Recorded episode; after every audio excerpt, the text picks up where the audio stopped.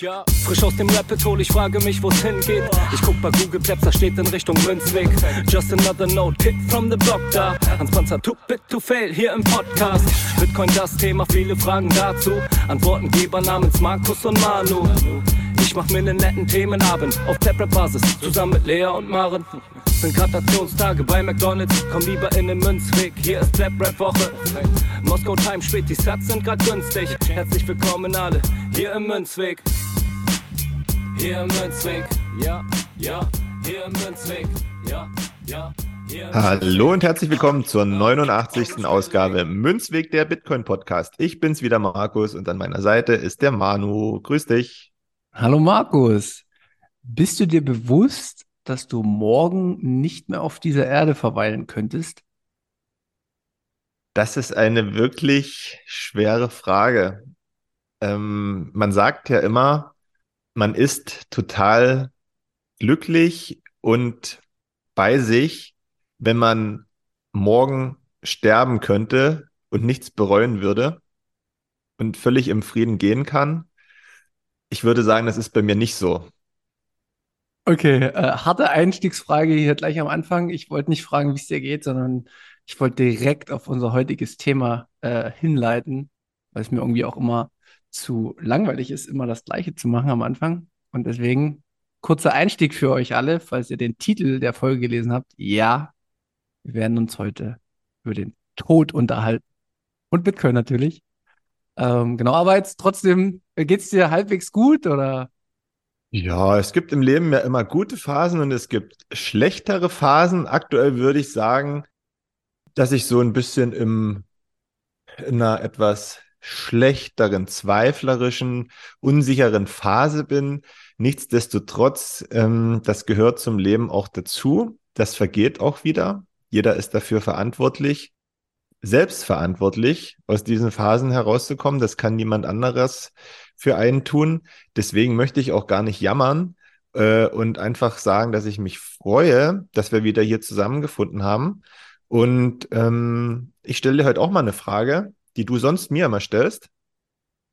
Hast du die Blockzeit für mich? Ja, das ist die 787174 mit ganzen 4244 Transaktionen. Eine Menge Transaktionen, die da drin sind. Und der Mempool ist ganz schön gefüllt und es wird teuer aktuell. Also äh, hohe Priorität hier mit 35 Satz per V-Byte. Also es ist was los im Mempool. Ja, das habe ich die Tage auch schon gemerkt. Hm, gut oder schlecht. Wahrscheinlich, ich weiß es nicht, wie viel Ordinals da unter, unterwegs sind oder ob das Ganze sich schon wieder äh, erledigt hat. Ähm, aber ich musste jetzt auch mal warten ein bisschen. On-Chain, ja, ist eben so, ne? Mit niedriger Zeitpräferenz kann man auch mal warten. Alles okay. Danke für die Blockzeit, die kann ich übrigens bestätigen. So, was machen wir heute? Ja, ähm, wir werden heute das Hauptthema haben. Das äh, kann ich jetzt schon mal teasern ähm, vor unseren News. Wir werden heute ein bisschen über das Thema Wir werden alle sterben sprechen. Einfach weil ich äh, ein paar Erlebnisse hatte in der letzten Woche. Ich habe mir so einen, so einen Vortrag angesehen, beziehungsweise ich war in so einem Museum da war so eine Ausstellung, da ging es um Tod und ich habe das natürlich sofort wieder mit Bitcoin in Verbindung gebracht. Und insgesamt finde ich, das ist ein Thema, was wir auf jeden Fall ansprechen sollten in Bezug auf Bitcoin. Aber vorher gehen wir nochmal in die News, ähm, weil doch ein bisschen was äh, bei mir auf jeden Fall passiert ist im Bezug auf Bitcoin. Aber bevor ich losstarte, hast du direkt noch Sachen, die passiert sind bei dir, was dich beschäftigt hat die Woche? Wieder eher was in negativer Richtung. Ich glaube, das sind immer so Zyklen, die da über die Bitcoiner schwappen. Ich hatte zuletzt wieder so ein bisschen den Eindruck, dass skeptische und ein bisschen zweiflerische Äußerungen zu Bitcoin zunehmen, vor allen Dingen so in Richtung Privacy und Regulatorik. Und ich frage mich dann immer, hm, was steckt denn da dahinter? Sind die Zweifel berechtigt oder steckt da auch vielleicht bei den Personen irgendwie zu viel Fiat-Mindset dahinter? Weiß ich nicht, hast du das auch wahrgenommen? Was denkst du darüber? Ja, das mit der Regulatorik und äh, Privacy, wie du es ja aufgeschrieben hast, also dass Bitcoin an sich der Main Layer äh, nicht perfekte Tool ist für Privacy und dass man da noch Veränderungen braucht und dass es ein Prozess ist, der auf jeden Fall stattfinden muss und das ist immer, ich glaube, das wird, wird nie enden und das ist wahrscheinlich auch manchmal abhängig, mit welchen Personen man gerade in Kontakt ist, welche Personen in welchen Gruppen aktiv sind. Versucht ja auch jeder so ein bisschen seine Themenschwerpunkte immer reinzubringen. Ähm, aber für mich ist es aktuell auch ein Riesenthema, muss ich sagen. Ich weiß jetzt nicht, aber es passt, glaube ich, ganz gut rein. Ähm, ich war jetzt noch kurzfristig doch zu dem Vortrag, den wir jetzt im Holzmarkt hatten hier in Berlin. Da waren zwei Rechtsanwälte, was ich letzte Folge schon gesagt habe, wo wir ein bisschen korrigiert hatten noch, von den Roman äh, Stellinghoff ähm, vor Ort und haben ja ein bisschen über einen Prozess berichtet, der in den USA stattfindet, wo jemand, der Bitcoin benutzt hat und diese Bitcoin gecoinjoint hat, also die in einen Mixer gegeben hat und um seine Privacy zu schützen, damit nicht jeder nachvollziehen kann, wie viel er tatsächlich besitzt, weil er hat die 2011 gekauft. Die sind da sehr, sehr tief ins Detail auch gegangen, seit wann der die besessen hat, wie das alles ablief, äh, wie das FBI denn sozusagen auch schon über Jahre versucht hat, äh, ja, zu tracken oder keine Ahnung, wie genau das läuft. Dass er dann festgenommen wurde äh, 2021 und äh, dass das jetzt der erste Fall ist, wo Behörden in den USA anhand nicht nachvollziehbarer Beweise, die nämlich nicht offengelegt werden, die von Chain Analysis gemacht wurden, das ist so ein, so ein Auswerttool, ja, verdächtigt wird der Geldwäsche, aber wie gesagt, kann man sich auch bei Bitcoin verstehen nochmal äh, anhören. Die hatten jetzt auch das Thema Geldwäsche nochmal. Geldwäsche ist ja wirklich nur, wenn du das aus kriminellen Taten sozusagen bezogen hast, das Geld. Er kann aber nachweisen, dass er das Geld aus seinem ganz normalen Gehalt halt sehr zeitig gekauft hat. Ja, gut, dass das jetzt im Wert extrem gestiegen ist. das ist ja eben das, vor was wir, ja, da kann niemand was für.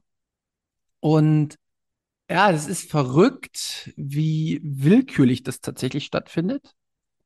Und es gibt andere Prozesse, da hatte man ganz klare Beweise und da kann man auch sehen, okay, diese Analysen, die waren wirklich zutreffend. Das haben die Rechtsanwälte auch gesagt, dass, da, da gibt es auch nichts zu bezweifeln. Aber bei ihm scheint das irgendwie so ein politisches Ding zu sein. Die wissen nicht genau, woher das rührt, warum da so viele Millionen auch an Ermittlungen investiert werden, was da dahinter hängt. Aber es ist für mich ein Punkt, wo ich sage, genau das kann eigentlich jeden von uns passieren weil diese Analyse-Tools sind halt auch immer nur mit Wahrscheinlichkeiten. Ich weiß nicht, ob du das schon mal ungefähr angeschaut hast. Hast du davon schon mal was gehört? Nee, ich habe mich damit noch nicht beschäftigt. Ja, ich kann es ganz kurz sagen, das ist wie bei KI und beim 21-Podcast hat man es jetzt auch gehört. Wenn du jetzt einen Algorithmus laufen lässt, der versucht nachzuvollziehen, wie, wo, was hingeht, dann sind die ähm, Beweise vor Gericht immer Wahrscheinlichkeiten und dass diese, diese Analysen, diese Forensik, die dahinter steckt, das ist auch ein ganz neuer Bereich, ne? diese, diese Analyse von einer Blockchain.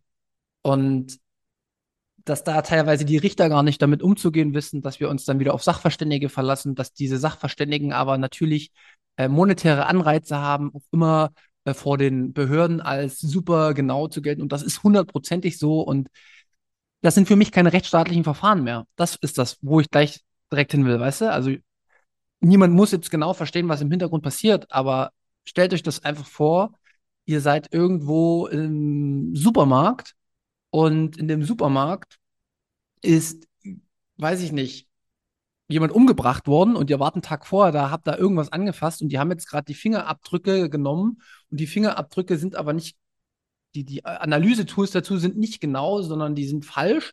Und auf einmal werdet ihr mit irgendeiner Tat in Zusammenhang gebracht, wo die Fingerabdrücke angeblich passen und ein Sachverständiger bestätigt das auch vor Gericht. Und du sagst, das kann nicht gar nicht gewesen sein, aber es ist egal, weil der Beweis dann da ist.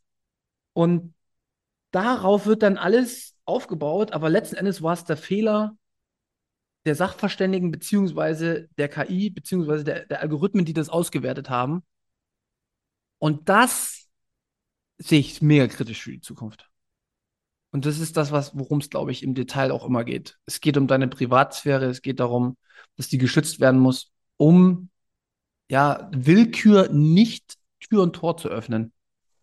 Aber wenn ich richtig im Medical Detectives Game drin bin und auch in der amerikanischen Justiz, dann sind solche Sachen, die du gerade äh, in Bezug auf technische Analysen und Schlussfolgerungen daraus bei Ermittlungen gezogen hast, ja auch bei, ja, im normalen Leben mit, mit Mensch, Menschen und deren Taten gang und gäbe. Also man hört ja immer wieder, dass auch wahrscheinlich die Dunkelziffer sehr groß ist von Menschen, die unschuldig im Gefängnis sitzen, weil sie eben aufgrund von solchen Ermittlungsfehlern oder leichtsinnig, weiß gar nicht so richtig, ob man davon leichtsinnig sprechen kann, zu Unrecht bestraft worden sind für irgendwas, was sie nicht getan haben. Also ich glaube, dass das kein Phänomen ist von Chain Analysis und neuen technischen Dingen, sondern das ist auch unter, unter Menschen unter, und deren Taten ganz normal. Genau. Das ist normal und deswegen äh, will ich jetzt mich mal kurz outen. Ich bin gegen die Todesstrafe, weil die Todesstrafe bedeutet immer, dass äh, man zu 100% sicher sein müsste und wir können nie zu 100% sicher sein, weil wir nie alle Informationen verarbeiten. Aber es ist ein anderes Thema ganz, ganz guter Punkt, den du gesagt hast. Die Rechtsanwälte von ihm, vom Roman, die haben auch gesagt, dass in der Vergangenheit auch ganz, ganz viele im Gefängnis gelandet sind, die definitiv unschuldig waren, weil die Auswertetools, was man hatte mit Handschrift und weiß ich was, wo die Sachverständigen halt einfach fehlerhaft waren. Und das wohnt uns inne. Wir Menschen sind fehlerhaft. Und mir geht es einfach nur darum, dass man, und deswegen müssen wir uns auch immer wieder äh, vor Augen führen, dass wir äh, selbst mitagieren müssen. Wir müssen uns selbst informieren, wir müssen dranbleiben bei solchen Prozessen, dass nicht irgendwas integriert wird, was die vielleicht auch mit guter Absicht vielleicht wollten, aber was trotzdem zu schlimmsten Sachen führt. Und das, da hilft uns wirklich nur, wenn wir ähm, die Menschen aufklären, ähm, dranbleiben und auf wirkliche äh, rechtsstaatliche Verfahren mit der Vermutung der Unschuld auch immer wieder hinweisen. Und Leute, die eine Privatsphäre für sich wahren wollen, sind keine Verbrecher per se von vornherein. Auch wenn das für viele am Anfang immer so wirkt. Aber ich kann es nicht oft genug sagen. In China oder in Russland, da wollen wir ja auch, dass die Oppositionellen die Möglichkeit haben, da eine Opposition aufzubauen. Und das muss es in jedem Land geben. Nur wir können keine Opposition mehr aufbauen, wenn wir keine Privatsphäre mehr haben. Es ist essentiell, dass wir einen geheimen Bereich für uns haben, um uns gegen die großen Systeme wehren zu können. Weil, wie gesagt, die Geschichte hat es halt gezeigt. Die großen Systeme korrumpieren immer und gehen immer kaputt und werden immer radikal und unterdrücken sehr, sehr häufig die Freiheiten. Und dagegen muss man sich schützen. Und wer jetzt sagt, oh, Privatsphäre, das geht mir viel zu weit, dann möchte ich nur daran erinnern, dass jeder an seinem Haus, in seiner Wohnung Türen hat, dass jeder Fenster hat, dass jeder Jalousien hat oder Vorhänge. Genau dazu ist das da. Genau. Auf jeden Fall, der Roman ähm, und beziehungsweise die Anwälte von Roman, die sind jetzt auch bei Bitcoin im Ländle. Am Wochenende der, werden sie da einen Vortrag nochmal halten. Ähm, ich finde es super, was sie machen. Es geht im größten Teil darum, aufzuklären. Und ja, da müssen wir Bitcoiner uns dann auch immer wieder hinterfragen und immer wieder neue Lösungen finden, uns selber auch zu schützen und dass wir aufhören, die Leute zu verurteilen und wenn die Beweislage klar ist, wenn wir alles haben, mein Gott, dann soll man es doch tun mit Verurteilen, wobei ich immer wieder sage, wir müssen hinhören und wir müssen gucken, dass das wirklich ja für jeden tragbar ist und ein rechtsstaatliches Verfahren ist. Und ein rechtsstaatliches Verfahren ist, bedeutet die Vermutung der Unschuld. Punkt.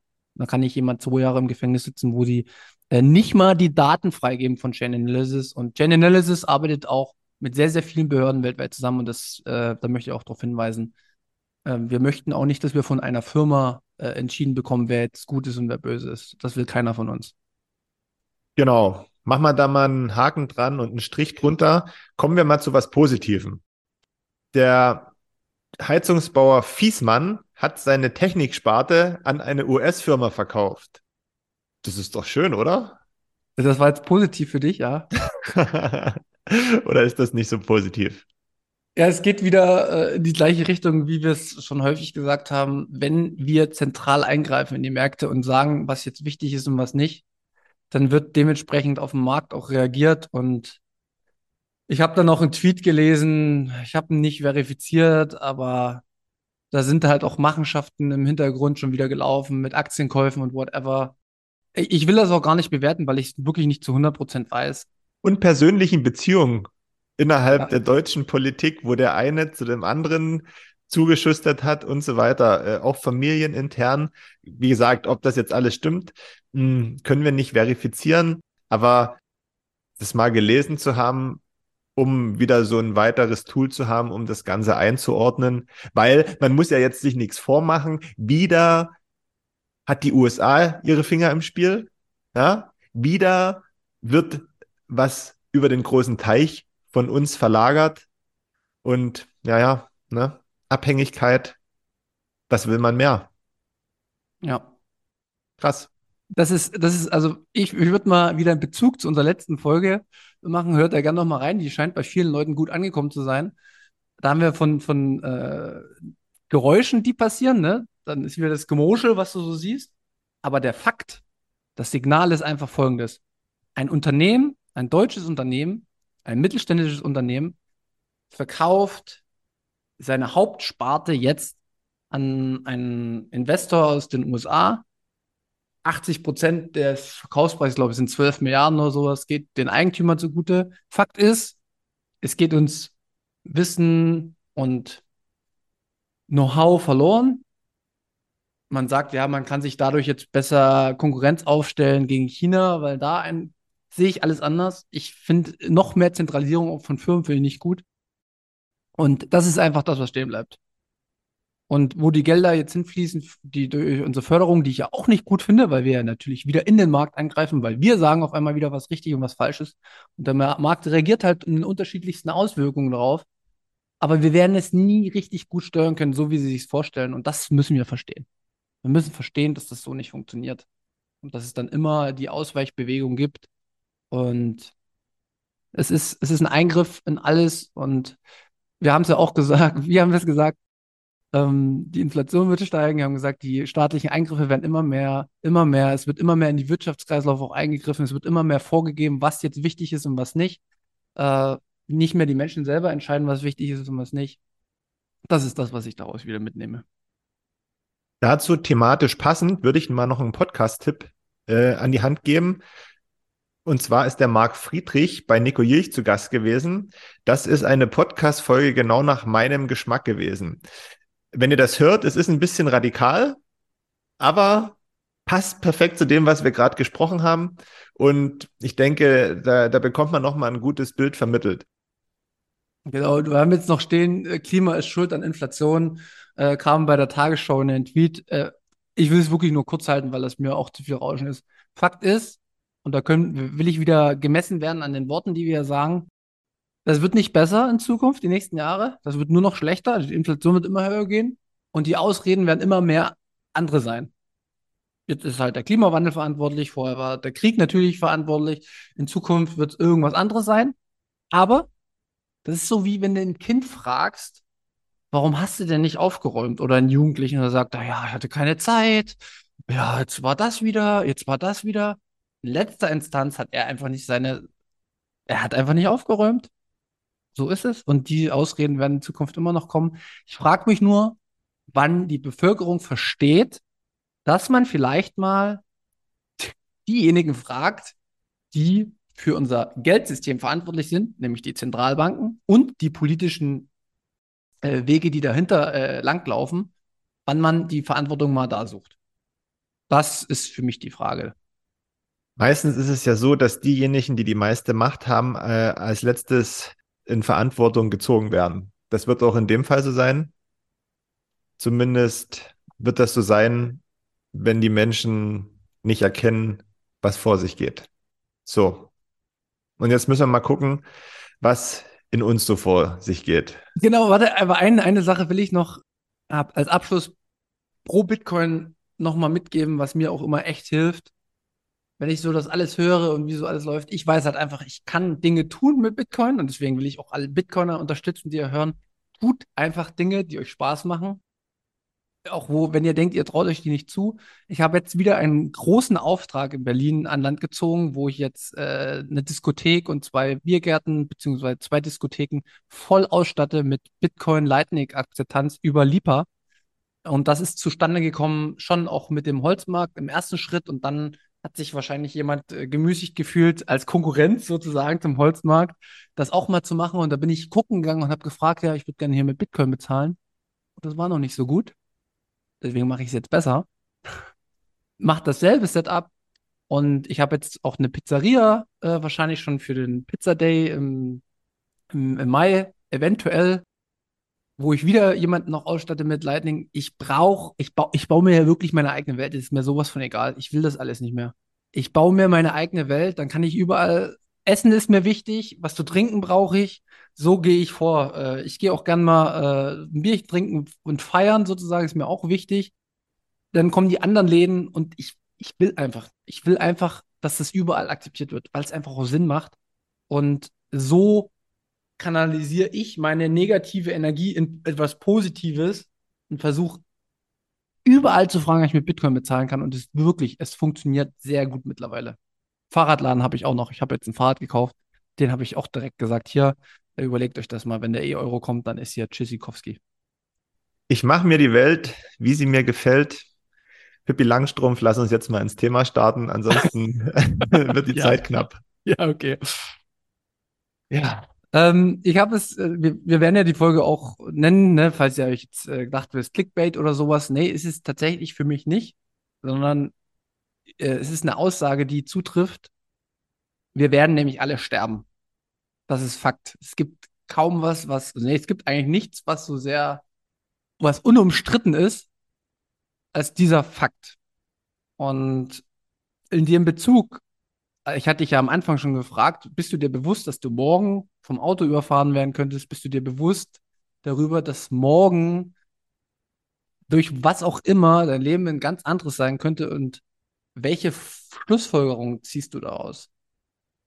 Die Schlussfolgerungen sind normal ziemlich einfach, nämlich jeden Tag so zu leben, als wäre es der letzte. Das klingt nach einer Floskel, aber das ist eigentlich keine Floskel, weil man jeden Tag wirklich so gestalten sollte, dass man glücklich ist, dass man das tut, was man gerne macht, dass man sich mit den Leuten umgibt, mit denen man sich gern umgeben will.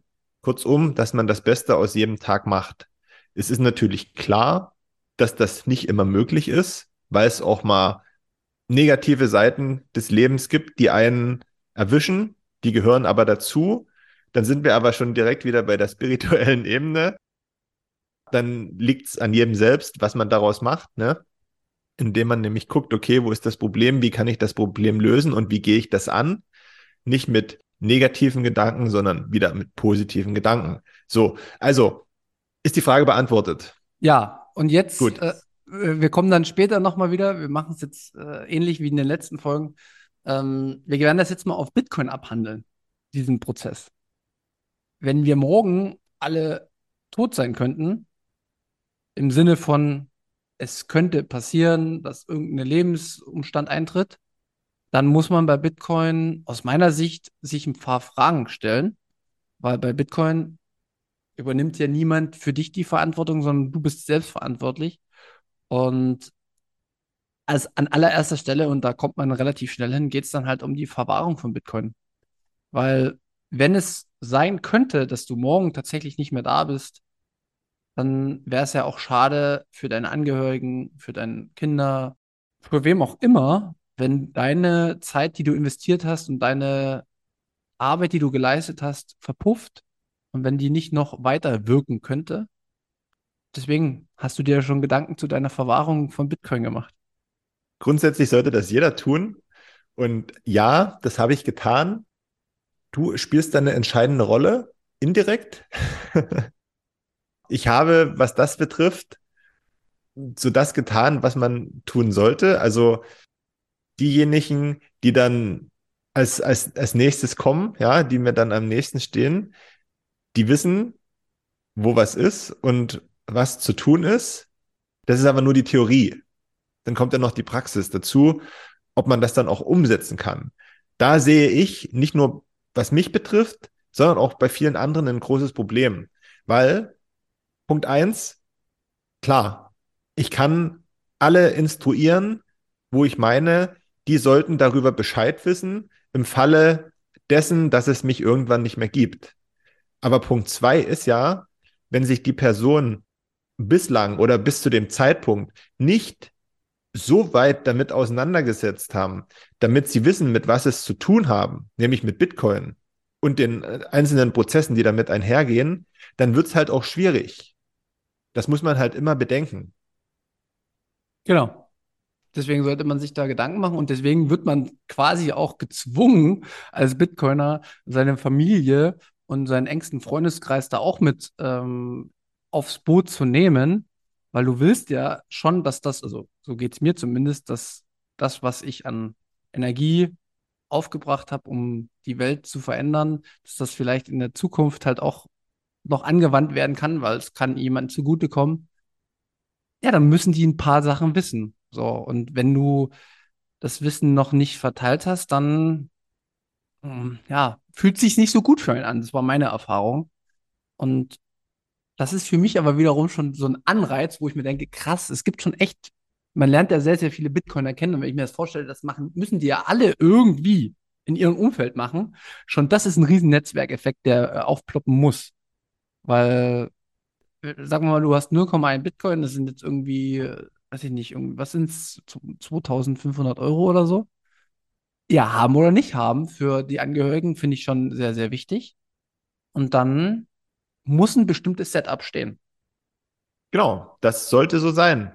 Die Frage, die ich mir aber auch gestellt habe, ist, mh, hm, ob es notwendig ist. Weil, wenn wir jetzt mal davon ausgehen, dass der Tod, den wir heute besprechen, nicht plötzlich und unerwartet eintritt, sondern ganz regulär, nämlich im Optimalfall im hohen Alter, wenn man auch keine große Leidenszeit in sich hat, sondern so einen, so einen perfekten Tod hat, ne?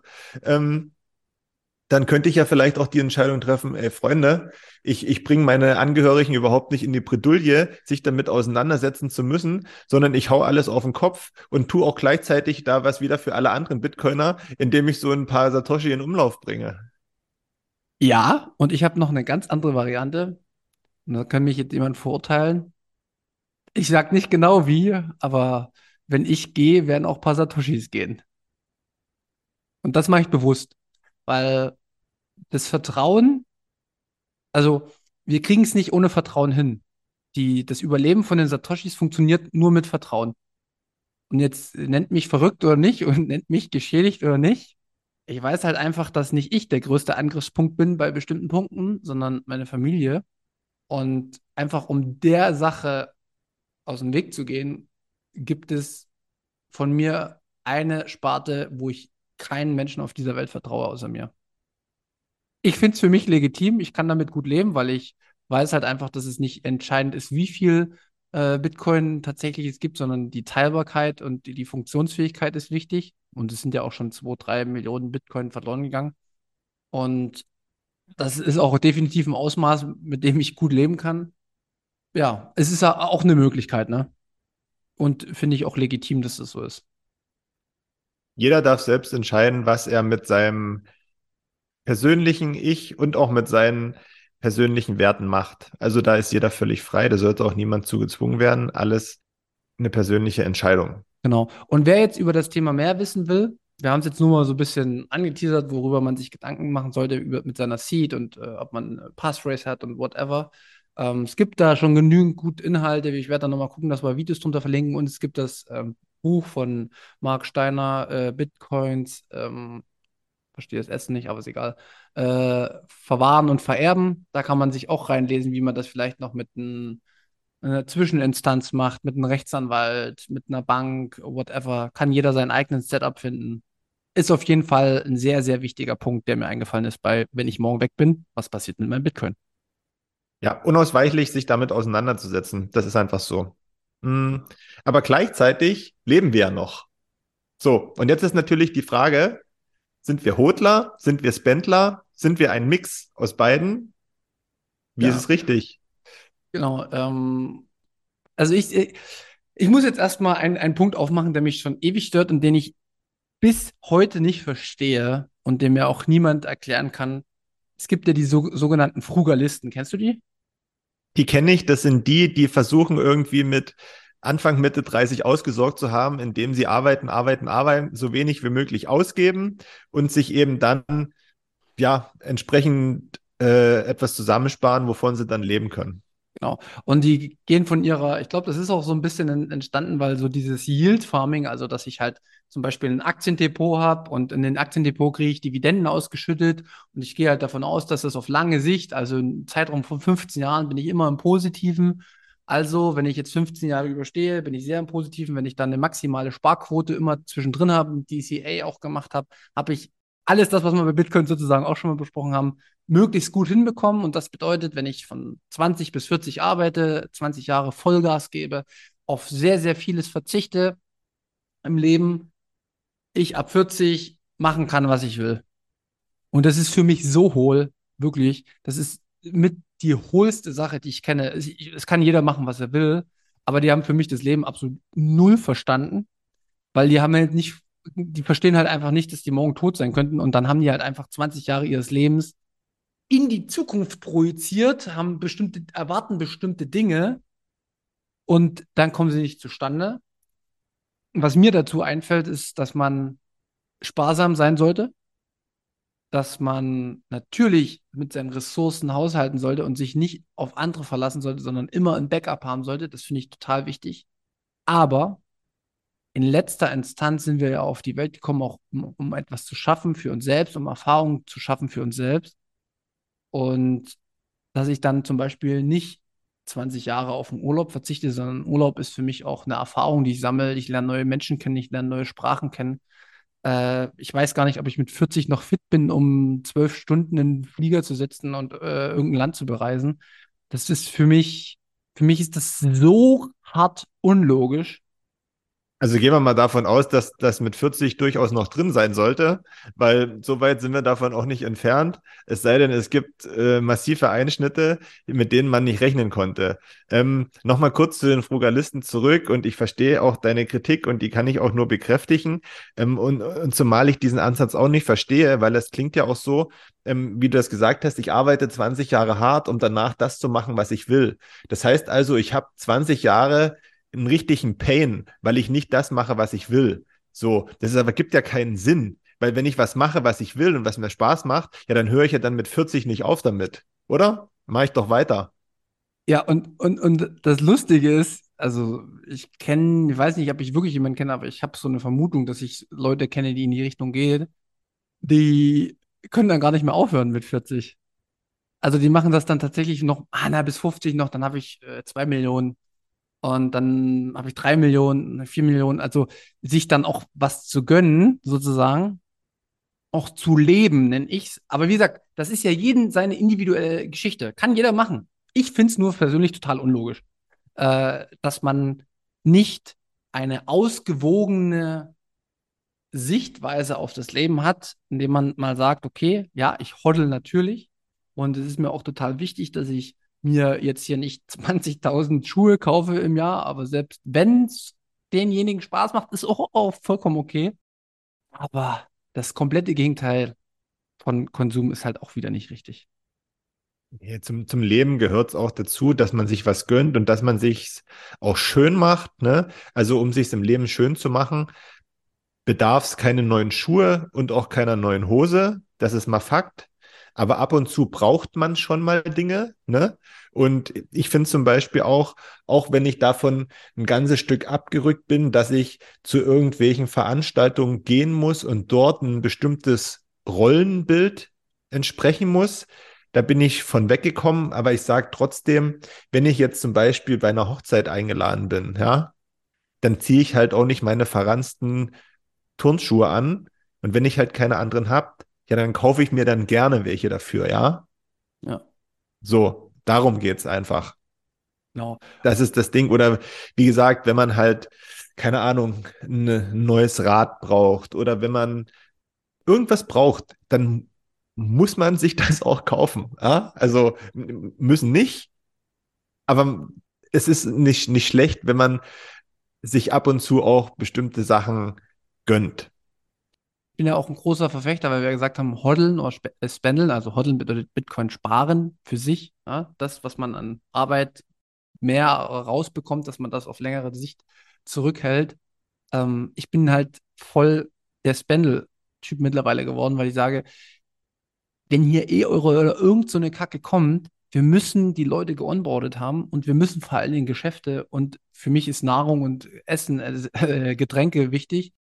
Ich will das alles mit Bitcoin bezahlen, sonst bringt mir Bitcoin nichts. Wenn ich nicht bereit bin, Bitcoin auszugeben, hat Bitcoin in Zukunft auch, dann kann ich das hodeln, wie ich das will. Wenn das nicht ein Großteil meines Netzwerkes um mich drumherum auch akzeptiert, dann wird es für mich keinen Nutzen haben.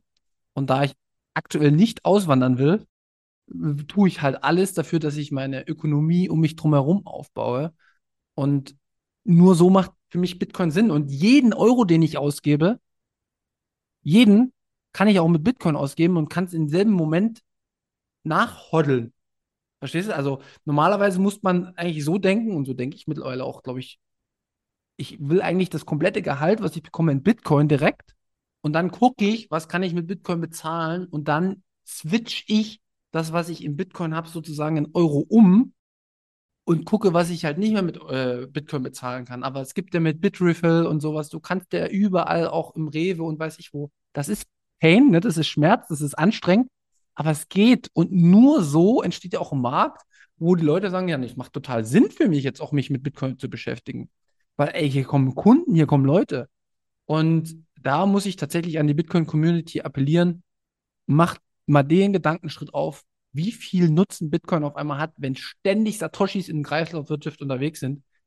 Das ist nämlich der Mehrwert von Bitcoin. Dass wir unabhängig sind von anderen und egal was die machen, wir haben ein alternatives System und das kann jeden Tag jeder machen. Ähm, ich will auch nochmal eine Folge mit Lipa veröffentlichen, wo ich das nochmal sage, wie einfach das eigentlich geht. Das ist nochmal ein kleiner Hinweis. Ich wollte noch dazu sagen, je größer auch das Netzwerk ist, desto resistenter, also an, an Geschäften, desto resistenter ist es auch äh, gegenüber Regulierung, die wir am Anfang kurz angesprochen haben, wo wieder irgendwie manchmal so ein bisschen was durch den Space wabert. Ja, also ihr wohnt in einer kleinen Stadt und es gibt nur einen Laden, der Bitcoin akzeptiert. Jetzt kommt wieder von oben irgendwas übergestülpt, die bekommen Angst, akzeptieren es vielleicht nicht mehr. Ja, habt ihr aber vielleicht zehn Läden oder 20 Läden, das ist sehr fantasievoll, ich weiß, besteht aber die theoretische Möglichkeit, dass sich nicht alle diesem Druck von oben beugen, ja? Und ihr immer die Möglichkeit haben werdet, dann eben auch mit Bitcoin eure Einkäufe zu bestreiten. Darum geht's halt. Und ich habe es schon ein paar Mal gesagt, egal ob bei irgendwelchen NGOs, irgendwelchen Spendenhotlines, egal ob ich ein Fahrrad kaufe, egal ob ich ein Eis kaufe, egal ob ich ein, eine Pizza kaufe, egal ob ich eine Dis ich frage einfach stumpf, ob ich überall mit Bitcoin bezahlen kann. Punkt. Und das ist jetzt nicht jeder, aber da kann man auch lernen. Das kannst du ein, zwei Mal machen. Das ist wie so, ein, so eine Überwindung pro Tag. Einmal habe ich einmal nachgefragt, ob ich mit Bitcoin bezahlen kann. Und wenn er das dann tatsächlich offen ist dafür und ihr sagt, oh Gott, ich bin überfordert damit, es gibt die Leute, die sich damit auskennen, dann schickt uns eine Nachricht, wo das ist. Oder es gibt überall, gibt es Bitcoiner, die das bundesweit machen. Äh, die haben auch schon Firmen gegründet. Dann schickt die Aufträge einfach an die weiter. Dann kümmern die sich drum. Aber wichtig ist, dass wir diese Annahmestellen bekommen. Spendeln ist wichtig, weil es bringt euch nichts auf dem Konto zu haben, wenn ihr morgen tot seid. Also ein bisschen was ausgeben ist definitiv richtig und wichtig und ähm, da sollte man auch nicht zu knausrig sein, denn das unterstützt eigentlich das Netzwerk. Ist meine, ist meine Einschätzung, kann jeder anders sehen, aber aus logischen Prinzipien heraus komme ich zu keinem anderen Schluss. Und zusätzlich noch, wenn man dann eben seine Satoshi für Dinge ausgibt, die man gern hat, fällt das Ganze auch leichter. Ne? Also wir sollten eher Dinge machen, die uns Spaß machen, die uns glücklich und zufrieden machen. Und wenn man dafür halt eben auch mal ein paar Satoshi aufwenden muss, ja, dann ist das halt so. Aber dann habt ihr einen doppelten Mehrwert. So ist es. Und man lernt auch den Umgang mit Bitcoin. Weil wenn es mal nicht funktioniert, ich teste eine andere Wallet, ich setze mich automatisch schon wieder äh, auseinander damit, ich versuche andere Lösungen zu finden. Ich kann ein, ein, ein Feedback an die geben, die Apps machen äh, die, die Onboarding betreiben. Jede Kritik ist wichtig, damit die sich auch entwickeln. Also es gibt in der Handlung, gibt es für mich nichts Negatives. Es ist alles positiv.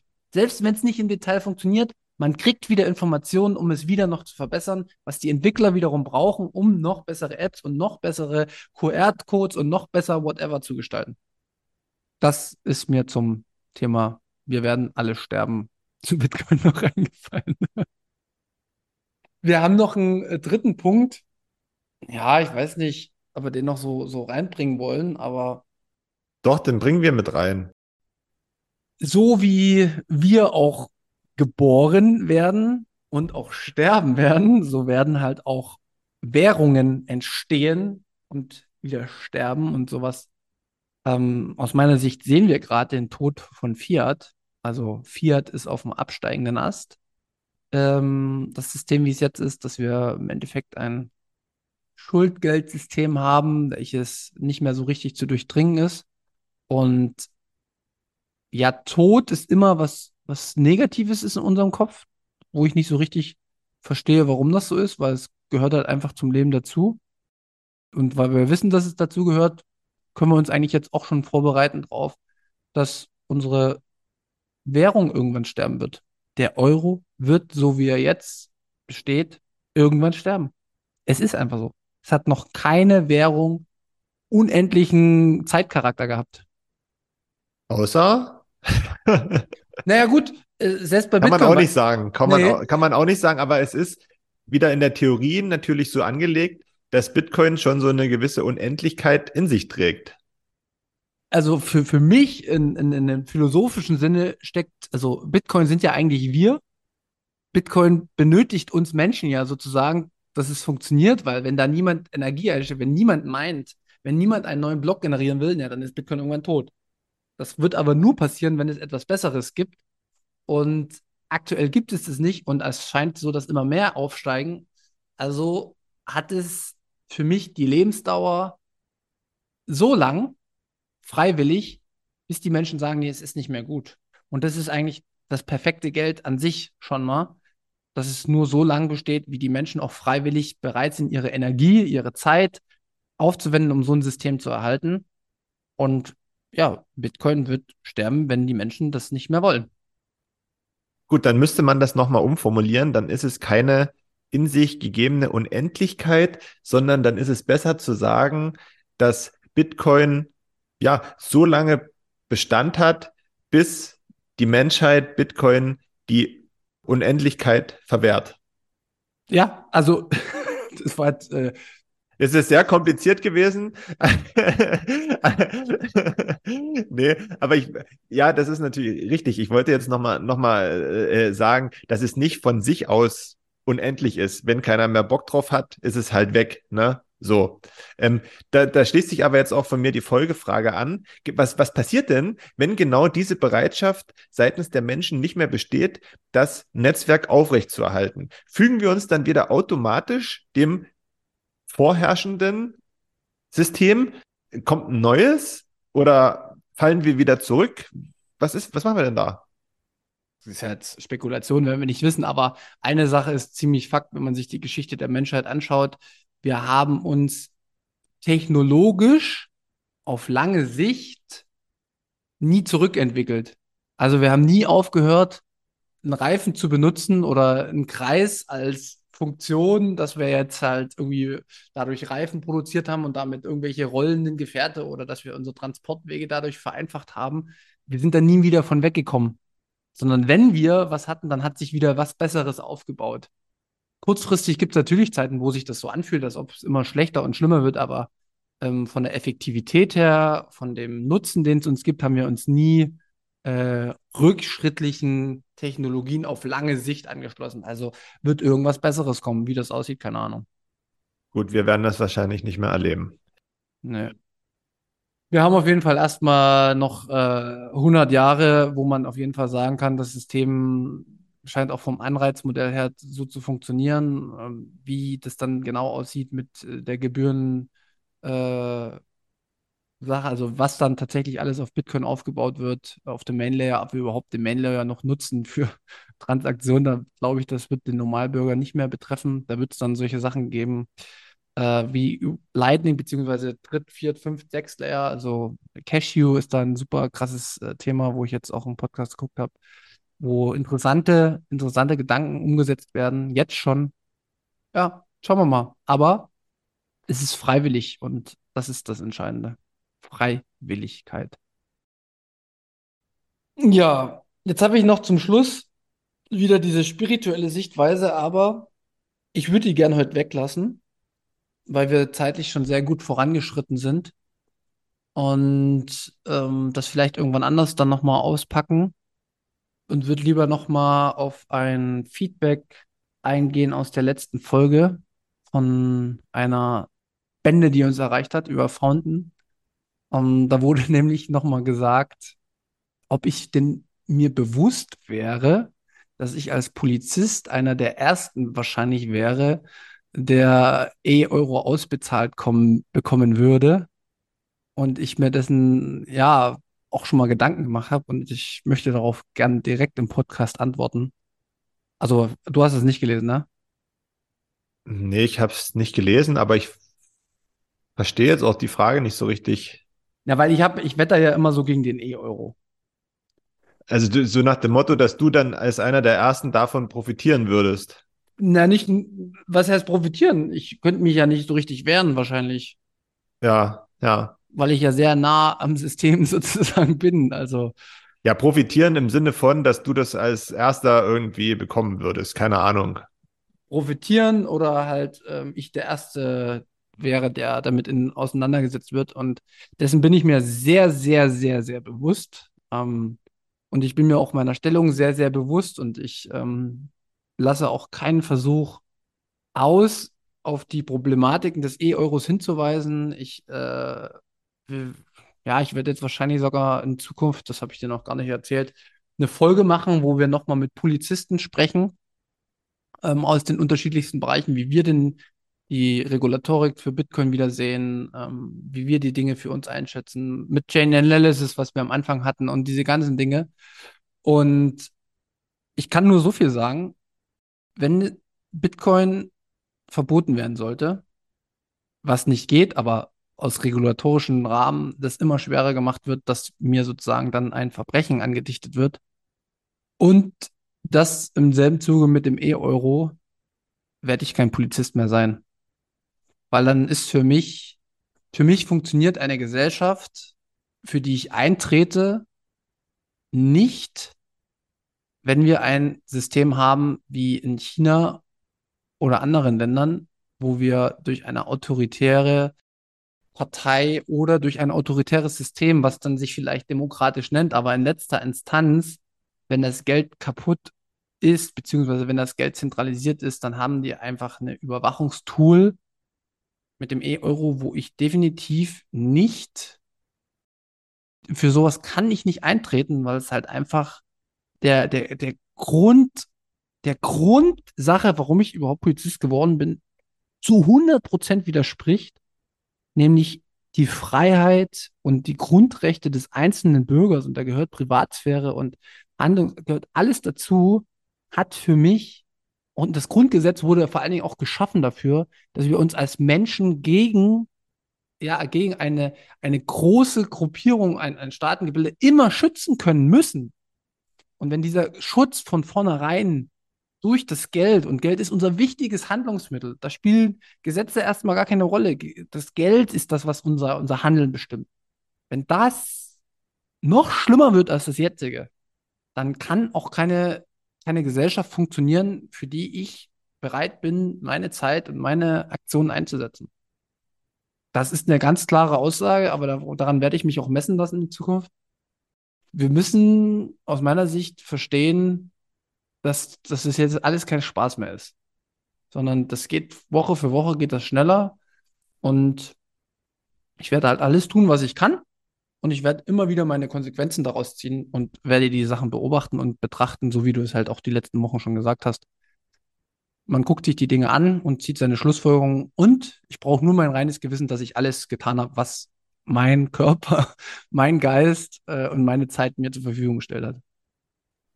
Ich will dazu noch mal kurz was sagen, nämlich bei der Frage schwingt für mich so mit, dass du keine Wahl hättest.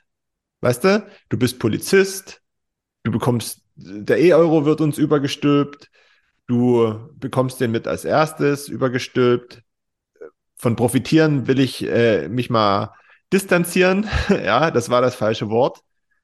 Jeder einzelne von uns hat zu jedem Zeitpunkt die Wahl zu entscheiden, was er möchte und was er nicht möchte. Mano ist nicht in seinem Beruf gefangen. Er kann jetzt sagen, ich will das nicht mehr und dann kündigt er. Jeder von uns kann das tun. Niemand ist gezwungen, das zu tun, was er gerade tut. In jeglicher Situation. Man kann immer frei entscheiden. Und deswegen ist die Frage berechtigt, aber ich glaube, da wurde nicht so richtig mit einberechnet, dass es kein Zwang ist, was Manu jetzt in dem Fall beruflich tut, sondern dass es zu einem früheren Zeitpunkt seine Entscheidung war, das tun zu wollen. Aber diese Entscheidung kann jederzeit revidiert werden, weil man persönlich nicht mehr dahinter steht. Und das kann jeder andere genauso tun. Genau, mit allen Konsequenzen. Und darüber muss man sich bewusst sein, dass genau. man wirkliche Freiheit nur erlangt, indem man, weil wir letzten Endes auch noch was essen müssen am Tag, durch Geld bekommen. Also du musst mit Geld umgehen können, du musst verstehen können, wie Geld funktioniert und du musst einfach verstehen, dass du die wirkliche Freiheit nur bekommst, wenn du diese Dinge zusammenswitchen kannst mit deinen Fähigkeiten und dann muss man halt auch irgendwann Abstriche machen und sagen, gut, dann ja, ich glaube eh nicht, dass das noch ewig funktioniert. Auf, auf die Rente und so, das kann man ja eh, äh, also wer darauf noch äh, traut, der hat ja sowieso ganz schön viel verpasst. Ähm, aber wie gesagt, ich bin sehr, sehr dankbar für, den, für die Anmerkung, deswegen bin ich auch nochmal drauf eingegangen. Schreibt uns gern, wenn ihr Kritik habt. Ähm, ich bin da super offen für. Ähm, ich gebe da auch meine Takes zu. Aber vertraut mir, ich kenne, glaube ich, keinen Polizisten, der sich so viele Gedanken macht wie ich über das Geld. Doch, es gibt viele schon auch noch. Genau, äh, will ich jetzt gar nicht mich äh, vorheben, aber ich weiß schon, was da so abgeht und was bei mir so abgeht. Das sage ich gar nicht immer im Detail hier. Na gut, dann würde ich sagen, haben wir es, oder? Genau. Ja, machen wir noch kurz ähm, den Teaser für die PTC 23-Konferenz ähm, Mitte September. Es steht jetzt fest, wir werden beide auch vor Ort sein. Ist das so richtig, Markus? Das ist durchaus richtig, ja. Ja, also wir können euch die Konferenz empfehlen. Ihr merkt, wir gehen auch selber hin. Ähm, ich war letztes Jahr da. Ähm, ich sehe auch so, was an Speakern kommt. Ich sehe, was sich für Gedanken gemacht werden im Hintergrund. Ähm, da läuft einiges. Und wenn ihr da einen Rabatt wollt, einfach mit Bitcoin bezahlen. Und wenn ihr noch mehr Rabatt wollt, äh, einfach Münzweg als Code eingeben. Dann bekommt ihr bis zu 10% Rabatt. Wir würden uns darüber freuen. Damit, unter, damit würdet ihr auch uns unterstützen.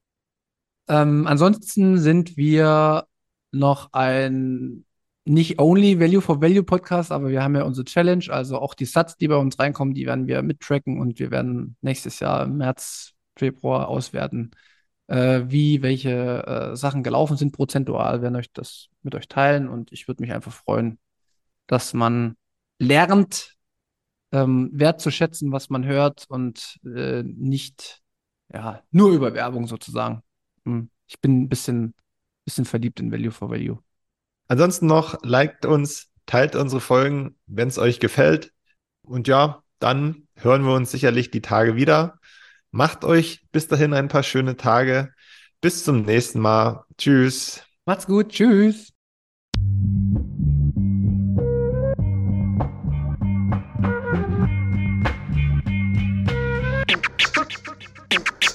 Ja, frisch aus dem Rapid Hole, ich frage mich, wo's hingeht. Ich guck bei Google Maps, da steht in Richtung Münzweg. Just another note, Kid from the Block da. Hans Panzer, too bit to fail, hier im Podcast. Bitcoin das Thema, viele Fragen dazu.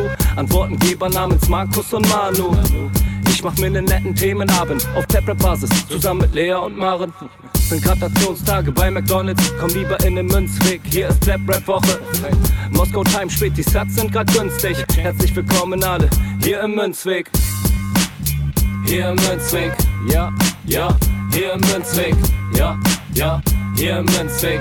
Ah, ah, Orange Pilling. Es ist Pleb, Rap, Weed, Manu, Markus haben eingeladen, direkt angenommen, lassen die uns noch nicht zweimal sagen, was ist Bitcoin eigentlich? Lass es uns zusammen erfahren, Leas offene Fragen, er hat von Tubit und Maren. In der Münzgasse wird klar, worum es um Bitcoin geht, es sind die Individuen und was sie bewegt. Alles freiwillig für uns selber ausgewählt, freiwillig den Pfad verändert, weg von diesem Fiat-Weg. Im Münzweg ist unergründlich der Weg das Ziel, scheinbar endlos und kurvig, Flussverlauf von mir. Das Wissensangebot mittlerweile unendlich viel, nur du löst das Oracle-Problem, denn du machst Bitcoin real. Pierce in einem Netzwerk, bleibst du together strong, Synergie, Kettenreaktion wie atomare Bomben, meine Revolution, um friedliches Geld zu bekommen. Viele Münzwege führen zum Glück dezentral gewonnen.